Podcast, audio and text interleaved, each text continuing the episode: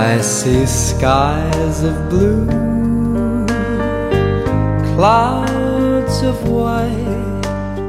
大家好，欢迎来到后浪剧场，我是小树。在正式开始之前，我先播一则招聘广告。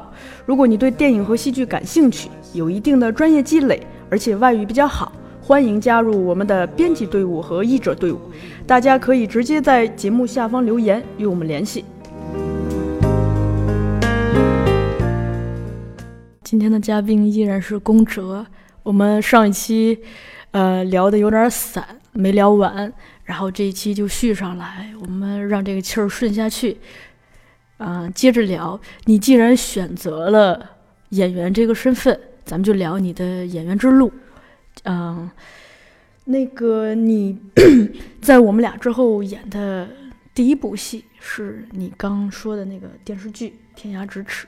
嗯呃，这个剧其实班底还比较强大，你想那个编剧、导演都挺有名的，嗯。然后演员是巨学演的你妈妈，嗯。然后爸爸是孙孙淳，嗯。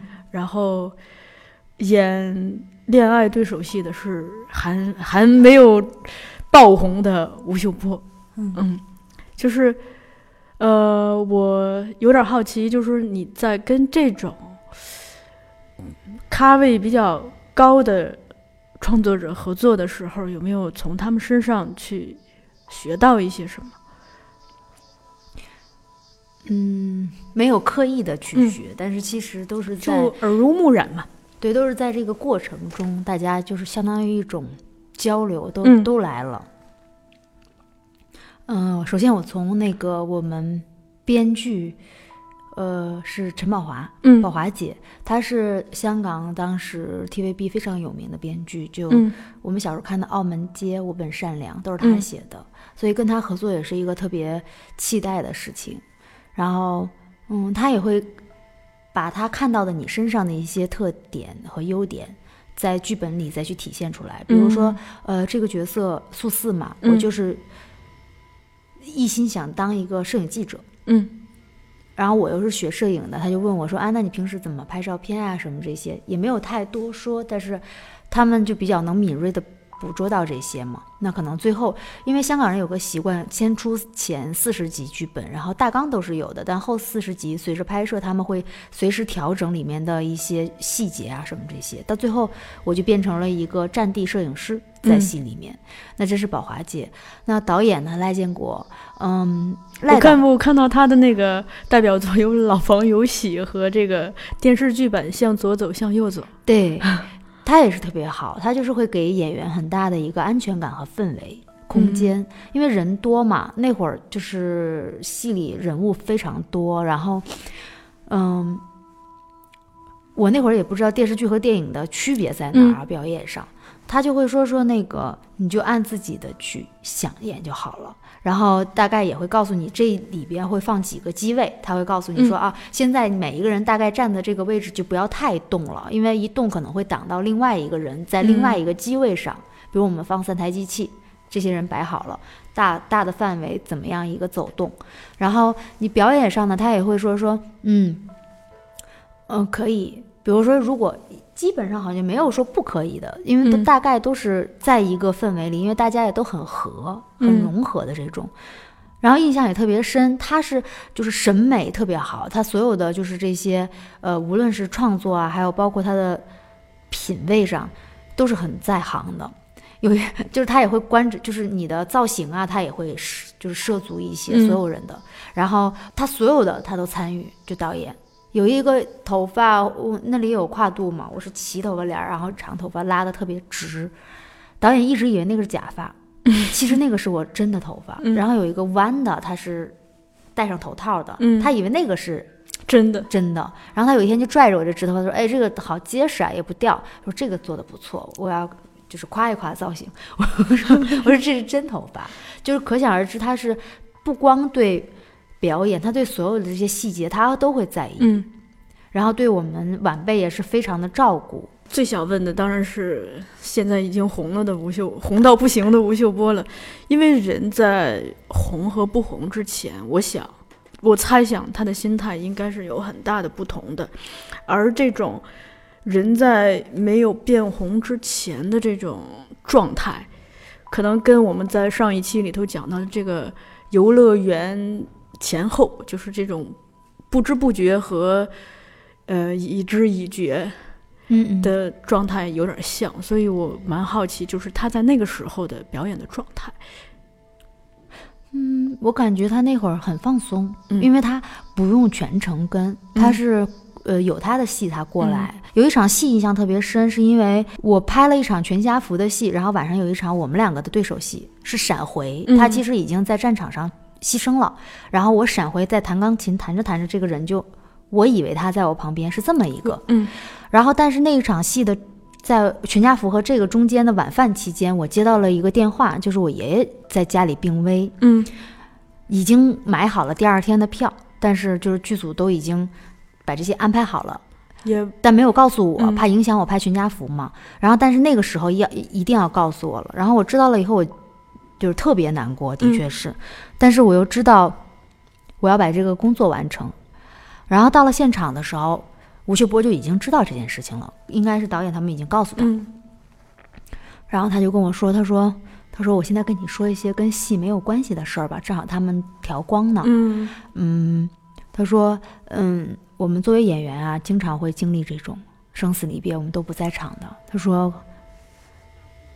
很遗憾，也很痛苦。他说这个只有我们才能体会。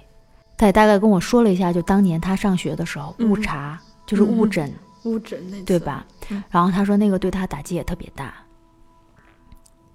他说，当然他那个时候他跟我说，他现在已经成家有孩就有孩子啊，他也已经有了就是各种责任在身上，然后就反正他跟你说了这么一番话，让你嗯就对他产生了一种信任，嗯让你觉得这人很贴心。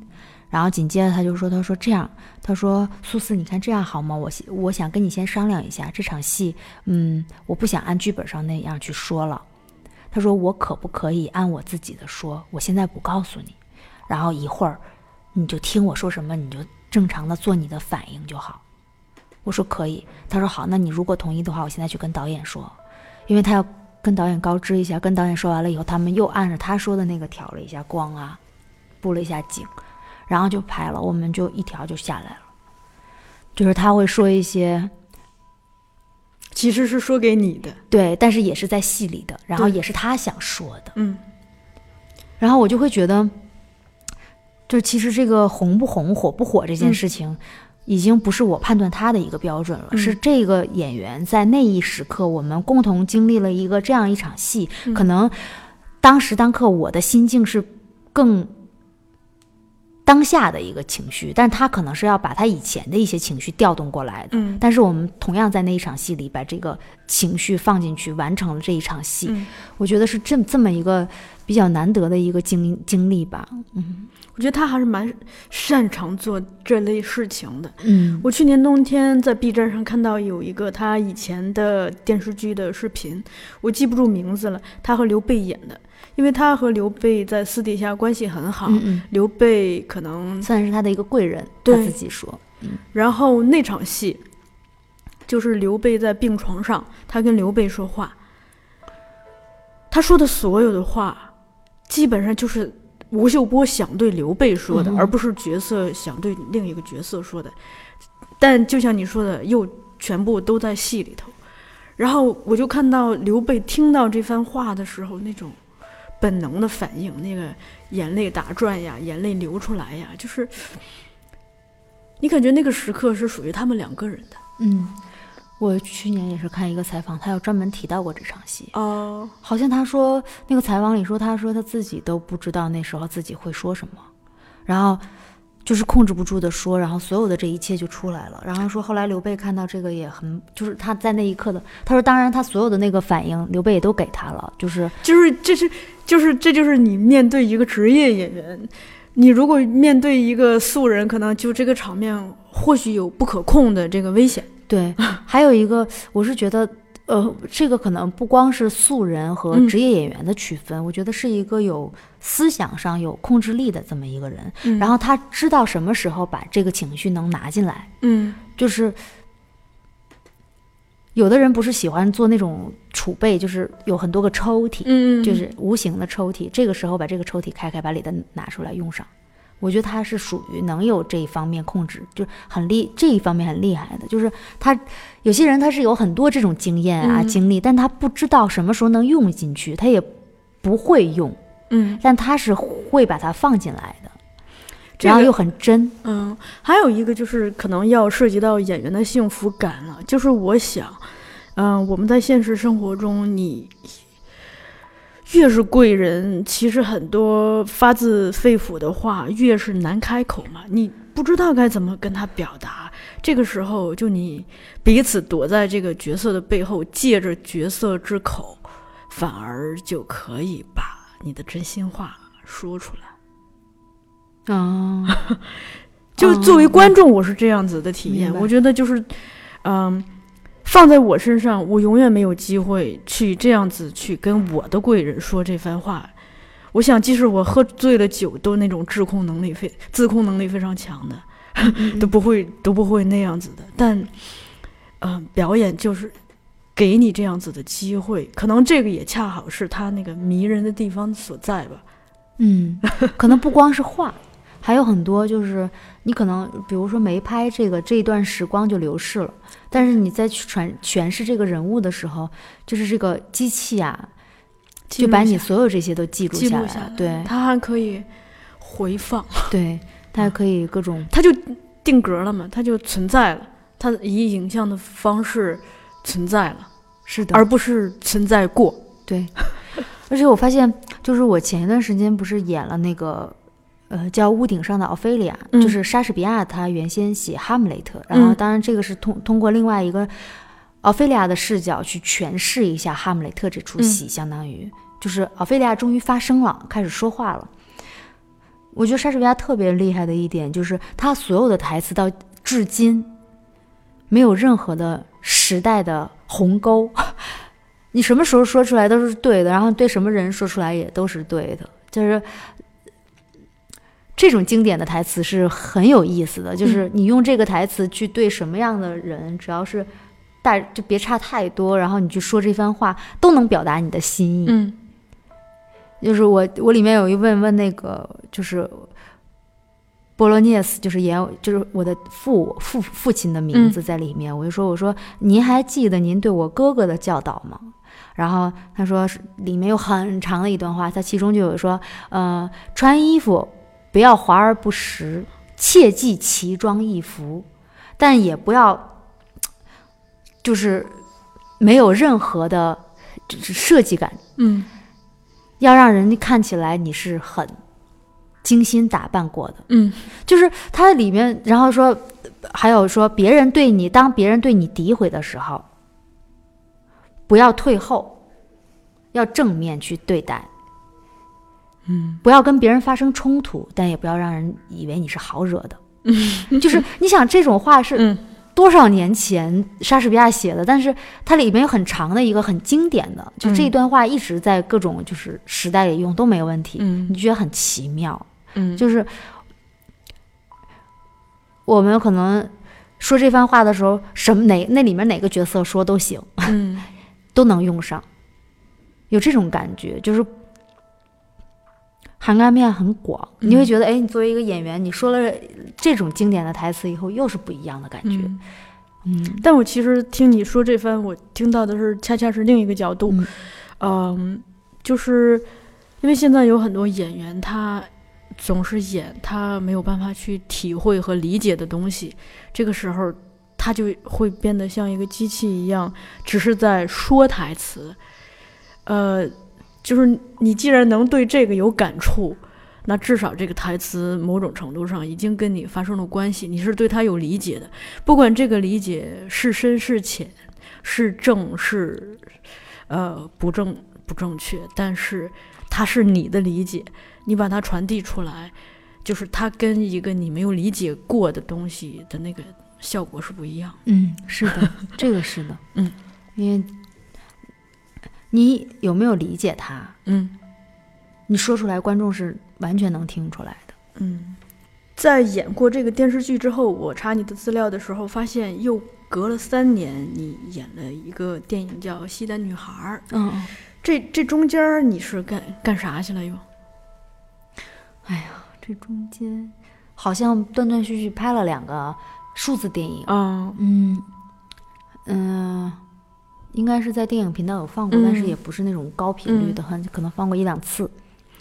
西单女孩儿这个是有人物原型的，嗯，就是这种有人物原型的，你创创造起来有没有跟其他的会感觉不同？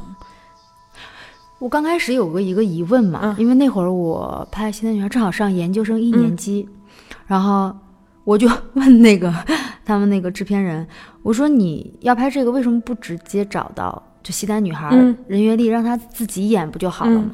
他们说我们最开始的时候有过这种打算，但是我们不想。最后讨论了一下，不想做一个像纪录片儿一样的，嗯就是如果本人来，那就是纪录片。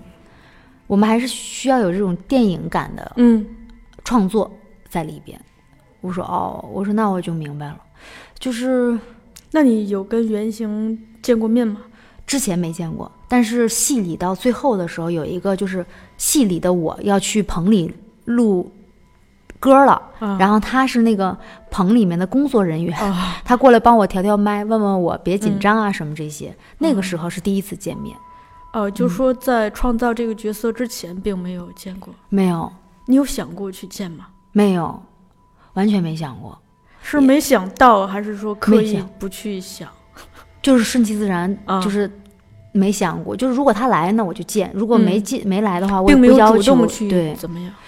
他好像当时已经开始有各种商业演出了，啊，然后再一个就是，嗯，剧本已经在那里了嗯。嘛，想到的就是该怎么去创作这个人物，而没有嗯。说想，就是因为他那个剧本里写的时候，也已经不完全是他。了，嗯，明白。嗯呃，这个让我想到，就是我们在第一期中跟嘉宾讨论过一个问题，就是嘉宾说，呃，有人讨论过，你是去找一个不会演戏的人来演呢，还是来找一个演员去演一个不会演戏的人？这两个两者之间的效果的差异，嗯、我后来看了一些相关的书以及访谈之后，发现。其实艺术创作之所以叫艺术创作，它必须有一个二度加工的过程。如果就把那个原型直接搬上来的话，它可能只是个纪录片儿。对，所以我觉得，呃，他们没有找原型，最终选择找一个演员来演，可能选择上是对的吧？你后来不是跟王冲导演合作嘛，去演了话剧。《雷雨二点零》是吧？嗯王冲导演的话剧也蛮特别的，就是它既是个话剧，又需要演员手持摄影机来拍自己，而且演员拍到的这个自己会实时的放映出来，就是这种体验，就等于你你现在你看电影也演过，电视剧也演过，话剧也演了，而且是一个蛮特别的话剧种类，就是。这三者之间表演尺度上的把握什么的，就这种区别，你有比较直观的体验吗？嗯嗯，电视剧的表演要比电影更稍微放一些。放，就所你说我我好多人都喜欢用“夸张”这个词来形容，我我我特别觉得这个词不准确。嗯比如说电影吧，它因为有些喜欢用固定的镜头，有嗯些他就喜欢就是长镜头一直在走啊，有些就可能局部的嗯，就这样特写。就所以跟景别也有关系。对，这个是有关系的，跟就是摄影师的运用，它里面运用的镜头啊、嗯和里面剧情啊，这都有关系。但是电视剧基本上大部分都是全景啊、嗯中景啊，然后最多一个特写啊什么这些，嗯它需要更流动。嗯嗯，然后主要是电视剧的台词量一定要会比电影的大。嗯所以就是你这个台词量要在那儿铺着的时候，就说这些话的时候，就是它就跟电影就不一样。嗯你没话的时候都是靠动作，但是嗯有话的时候，你这个话和动作要怎么再结合在一起，然后又都是舒服的，然后又能都能跟对手产生互动，嗯这个就不一样了。所以他们经常说，比如说舞台表演要更夸张，然后电影要更收啊什么的。我觉得这个只是一个点，不是嗯全面的，就是要根据剧情和不同的状态，效果。对，你想不就是不同的景别，可能动作的幅度会不一样，对同时就是不同的剧场的规模，对的，一个三十座儿和一个三千座儿的这个，可能对演员的要求会不一样。是的。然后要回到王冲那个，他就相当于把现场的表演跟现场的剪辑全部都结合在一起了。嗯就观众在舞台下面看的时候，又要看演员在舞台上的实时表演，又要看看那个，屏幕上打出来的，嗯，就特。所以就是你说，如果你要是夸张了呢，在屏幕上那就不对了，那就。但是你要是稍微差了一点呢，你在底下人家在底下演的时候，观众嗯看舞台上的你就感觉你没什么动作，嗯这个就不太好办。所以这个就是我们也是在嗯、呃所有的排练过程中，把这些所有能夸大的，嗯，去夸大，把该去有特写的这些缩就是正常的放到正常。这需要演员的第二自我极其的清醒，是的，而且极其具有控制力和判断力。是的，而且要实时的跳进跳出，就是一共有三个景。嗯每一个景里面，你来回走的时候要跳，然后嗯你作为摄影师和作为演员同时出现在场上的时候，你要跳，嗯然后有的时候是马上要进入到情绪里，你要哭，你要怎么嗯样？下一场马上你又变成另外一个身份，那个其实是挺蛮考验的。嗯挺考验的，就是挺挺有意思的。我特别喜欢做各种这种 好玩儿。嗯，我们可以先进首歌，你再推荐一首。我我本来想推荐，我们临时又改了，我嗯想推荐一首朴树唱的《送别》。嗯，因为我觉得他唱的那首可能没唱完，他都哭了，但我觉得特别好。他也是我蛮喜欢的一个创作者，他很真。嗯，我觉得我们今天的所有的都要围绕围绕一个真来说的话，我还蛮期待的这个真。嗯，长亭外，古道边，芳草碧连天。晚风拂柳笛声残，夕阳山外山。天之涯，地之角，知交半零浊酒尽余欢，今宵别梦寒。清千缕，酒一杯，声声离笛催。问君此去几时还？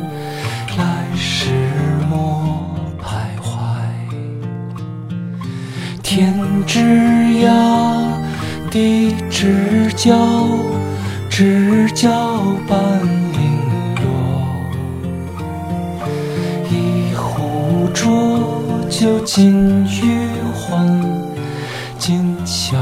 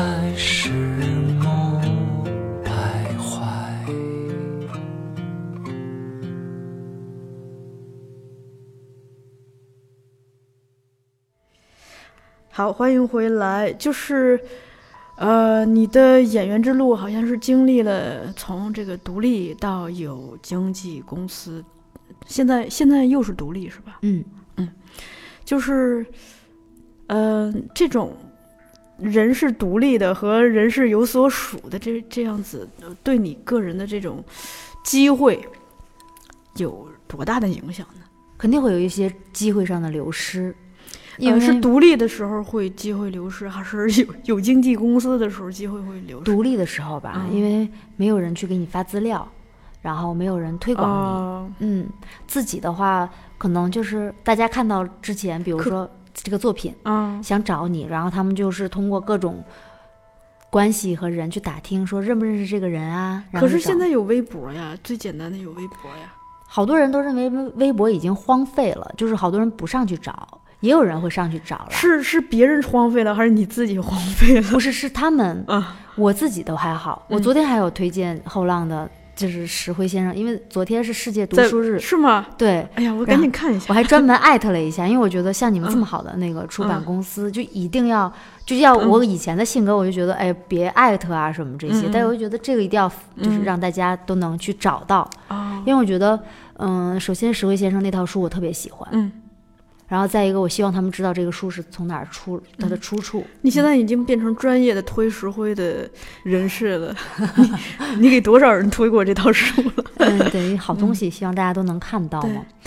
嗯，他们会，我我在外面好多听到说说啊，你还玩微博啊？微博现在都没有人看了，就嗯会有这种感觉。嗯呃，我会觉得可能我们还认为那个是可以联络的嗯一种方式，可能大家希望更便利的就是人与人之间这种，就是通过电话推荐人，就是微信你微博，你微博私信一下不就好了？就是对呀，我也有接到过很嗯少的一两次，就是微博私信的这种，嗯，嗯。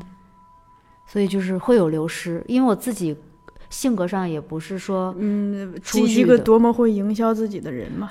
是的，然后再一个，我原先学习的这些同学全都是做美术的，跟那个行业就是不一样，对你没有这样一个氛围。群体和氛围。那有经纪公司会好一点吗？会好一点。比如他们会找到一些呃更主流一点儿的，啊、就是所谓的主流，就是可以在网站上播啊什么这些，那会不会有束缚？也会有，也会有。比如嘞，是嗯接一些你不愿意接的戏是吗？那倒不还好，就他们还都就是，我觉得现在的经纪公司都还挺能、嗯就互相沟通的。嗯束缚，束缚，其实我可能还没有体验到束缚的时候就已经结束了。哦嗯，应该还是会有一些，但是还是没体验，没有具体的。嗯另一个我有注意到，就是其实你还和好几位女导演合作。嗯对，嗯，女导演指导演员的时候，真的跟男导演不太一样吗？还是这个其实无关性别，之分人？还是不一样的。我碰见的啊，我嗯觉得、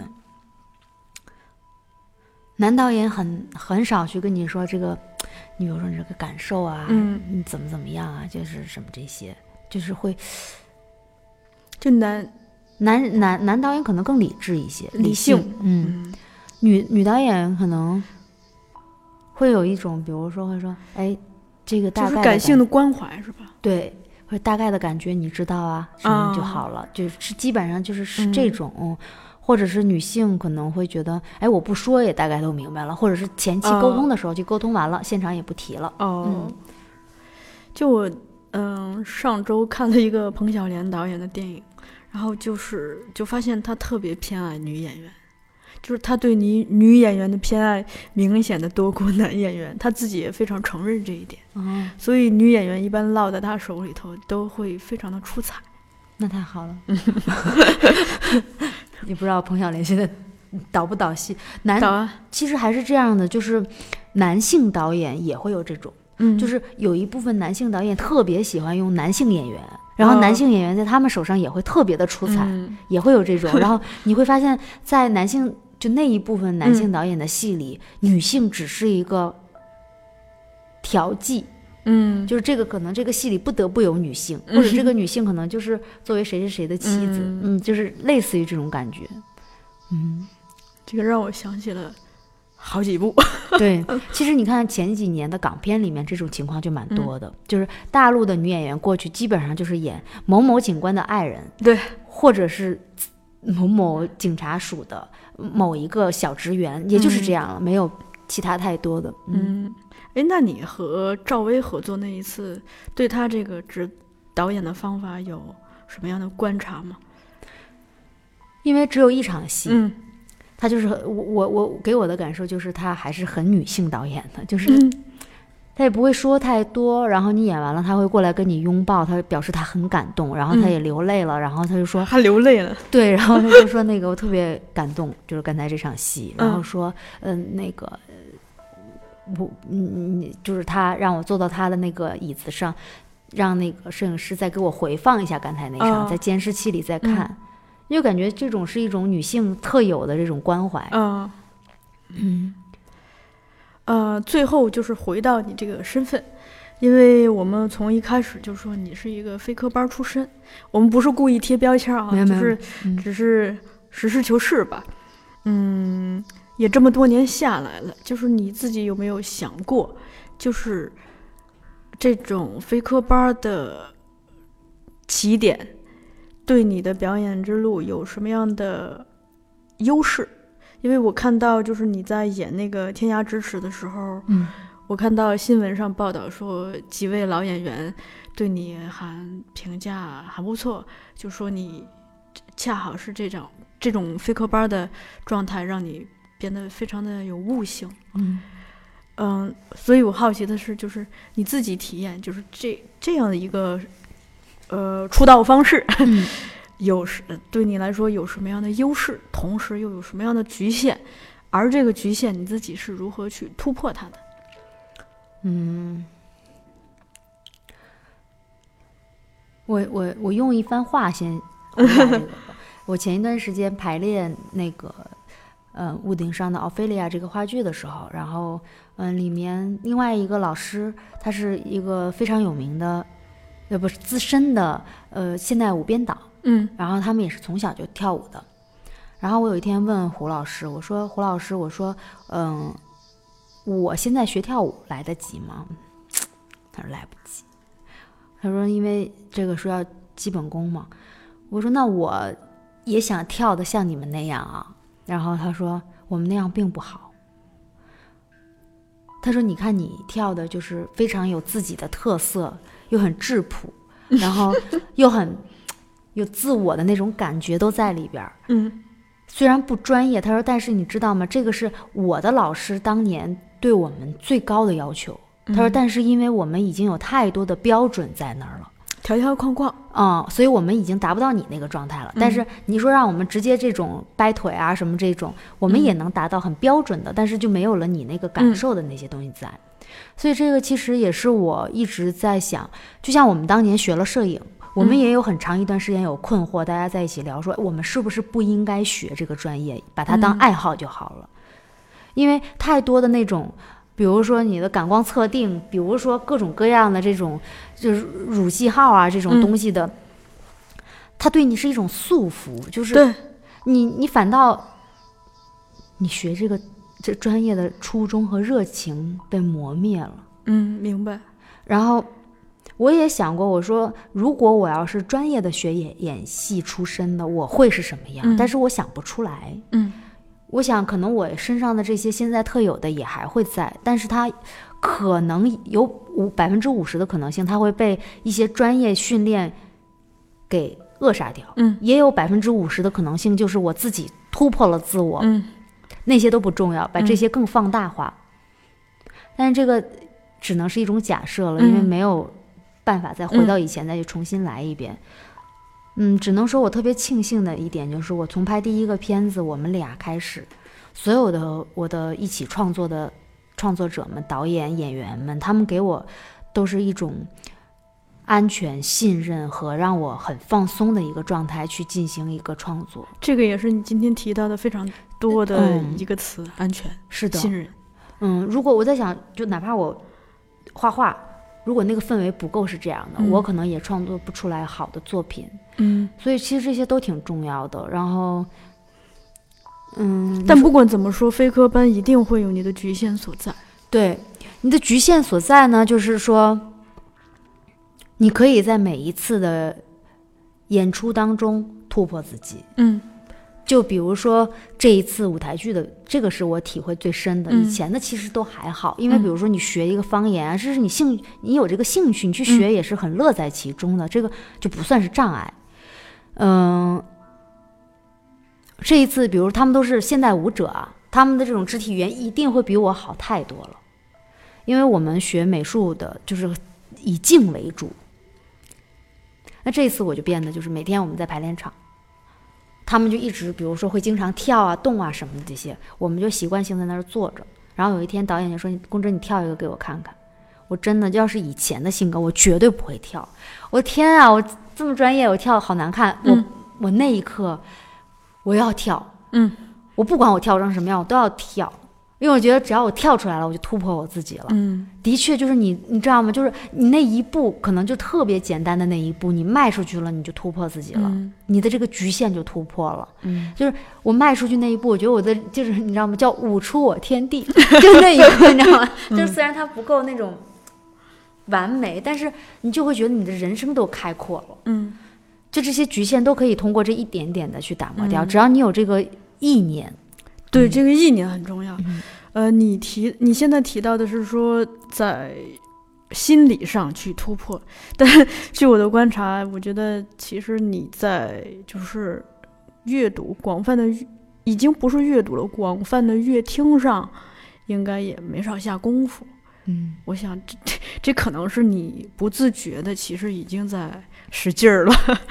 嗯，嗯这个要回到一零年吧，一零年下半年的时候，用了半年的时间，把中戏所有的专业课的理论书籍全部看了一遍。嗯因为我是属于那种我要喜欢这件事儿，我特别想知道它的那个原理在哪儿。嗯就这点可能不太像女生，有一点男性化的那种，但是也有女生也喜欢这样。不是，他其实是一个研究者的思维。对，嗯然后我就当时看了以后，我说天呐，太有意思了，就好多专业术语都不知道啊。就那一个看了以后就，哎呀有意思，就去开、开始去查，因为我特别。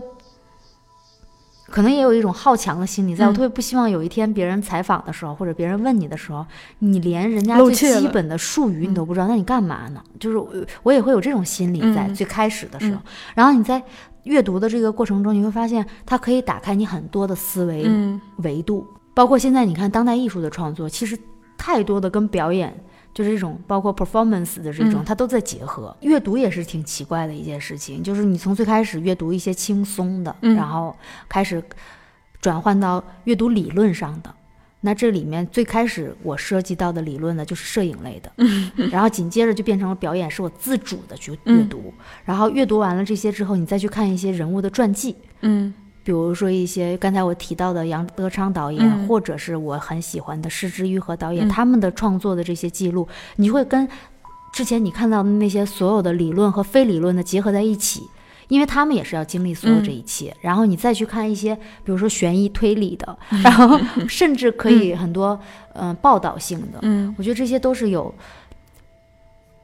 互相促进的，就是嗯它都是对我来说，我就是每次看见我就觉得就像养分一样，就很 我刚要刚想说这个嗯词儿，对你说了。啊 嗯，其实我蛮感动的是，你之前跟我说你家不是有一个后浪书架吗？对，而且那个是在咱俩不认识嗯的时候，你已经拥有了那样一个书架，是你自己掏钱买的，而且还都读了。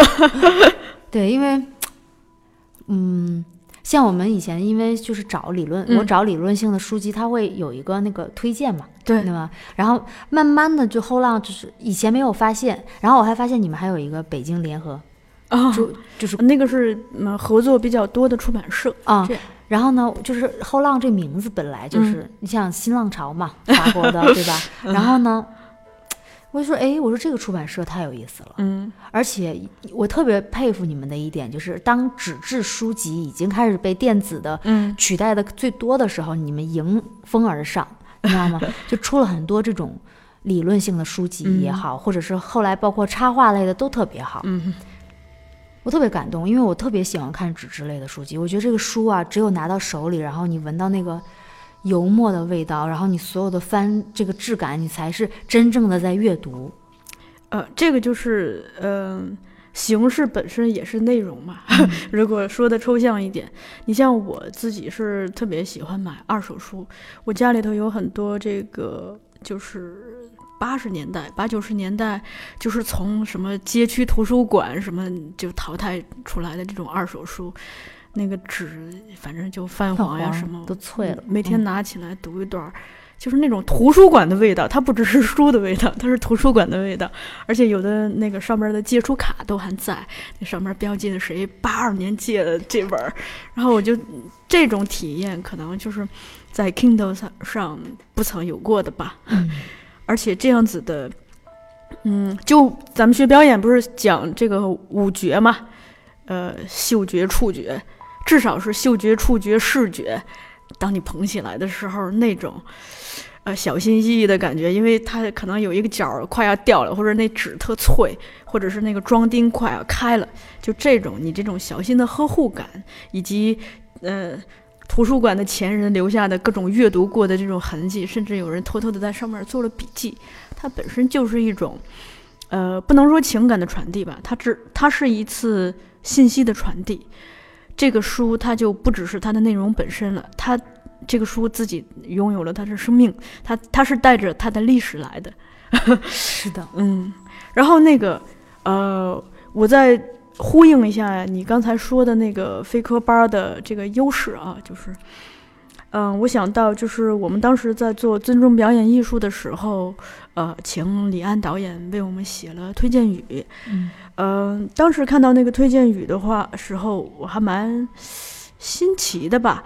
就是李安导演提到，就说他一直觉得最好的方法就是没有方法，就是忘掉方法。但是，呃，在抵达那个终点之前，还是需要一些方法的。所以，我想就是你刚才讲的，你老师就那个舞蹈老师说的那些东西，我觉得那些条条框框吧，还是要有的。呃，但是我们的目的不是停在那里，是一定要有一天找到一个缝隙突破它。呃，就好像我们学游泳，如果我们没有基本的游泳技巧的话，我们跳下水里头只能被淹死，或者是 被打捞上来被救起。但是拥有了这些技巧，当这些技巧足够的熟练。这个技巧就可以帮助我们抵达一种艺术创造也好，或者是就是游泳展示本身的一种自由。但是如果说你这个技术运用的不够熟练，那这个技术就是你的障碍。对，这游泳也好，骑自行车也好，都是你没有技巧，你是没有办法使它动起来的。是。但是如果你的这个技术磕磕绊绊，你学的一知半解。它就是你的障碍，就是你的束缚。是的，所以有一天我们中可能每个人都需要破它。所以科班训练，呃，是否为科科班训练，我想并不重要。重要的是，就是我们如果去从事一个职业，演员也好，我们做编辑也好，我们首先需要掌握这个这个职业最基本的技术。对，然后通过时间日日积月累。把这个技术一点一点的打磨，让它再变成我们的下意识，让它越来越熟练。我们在舞台上再也不用想下一个动作是什么，下一句台词儿是什么。那个时候，这些技术本身它已经变成我们抵达自由的一个助推力吧。是的，这就像我们那会儿学摄影，我们老师说，最后的你达到的一个境界就是，你手里拿的不是相机，它就是你的一只手。是的，嗯。其实就是这样，嗯，呃，咱俩，我觉得我本来是想捋你的这个艺术创造的这个演员之路的，然后最终还是回到了这个。我们其实虽然中间一直在打岔，但聊的还是在讨论创造这件事儿本身，而且不只是表演创造，嗯嗯，是可能是艺术创造吧，嗯，就是相通的。啊，这一期我们先聊到这里，那个下一期希望就是。抛开你个人的演艺之路，我们纯粹的聊聊创作这件事儿。好的，再推荐一首歌吧。推荐一首蔡琴唱的《致电影人的情书》。嗯嗯，这个这这歌那个歌词写的特别好，特别好。嗯，我们现在不是流行已经被说烂，就是不忘初心。但，嗯，如果扪心扪心自问的话，初心的确很重要。不然的话，我们为什么要来？我们何必来？我们何必花大好的人生的光阴去做这些事情呢？如果只是为了糊弄自己、糊弄别人的话，何必呢？去做点别的，又有什么不好呢？是的，嗯。